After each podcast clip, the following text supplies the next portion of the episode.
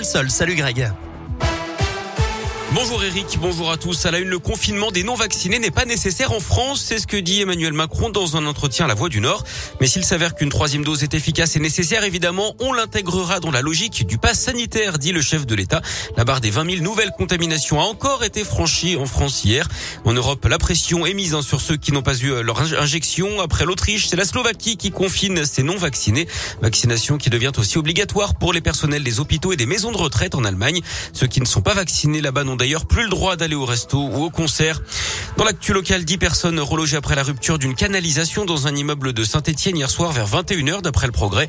Le tuyau a cédé au quatrième étage d'un immeuble et les logements d'en dessous ont été inondés. C'est la ville hein, qui s'est chargée des relogements. Il avait créé une sacrée pagaille sur les réseaux 4G et Wi-Fi dans l'agglomération de Clermont-Ferrand l'été dernier.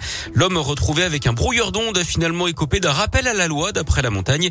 Il était inconnu de la justice et a expliqué avoir voulu empêcher ses voisins de se connecter en Wi-Fi à sa box. La directrice de l'hôpital de Charlieu, dont la loi remise en liberté sous contrôle judiciaire d'après le progrès après avoir passé 48 heures en garde à vue. Cette femme d'une cinquantaine d'années est soupçonnée d'avoir détourné 250 000 euros en favorisant un proche lors de l'attribution d'un marché. Elle est mise en examen pour détournement de fonds publics et recel de blanchiment aggravé. Et puis un mot de la météo dans la région. Un peu de brume hein, ce matin avec 4 à 5 degrés. Soyez prudents au volant. Entre 8 et 10 cet après-midi avec des éclaircies. Même programme demain samedi. Et puis ce sera gris avec des risques d'averses dimanche.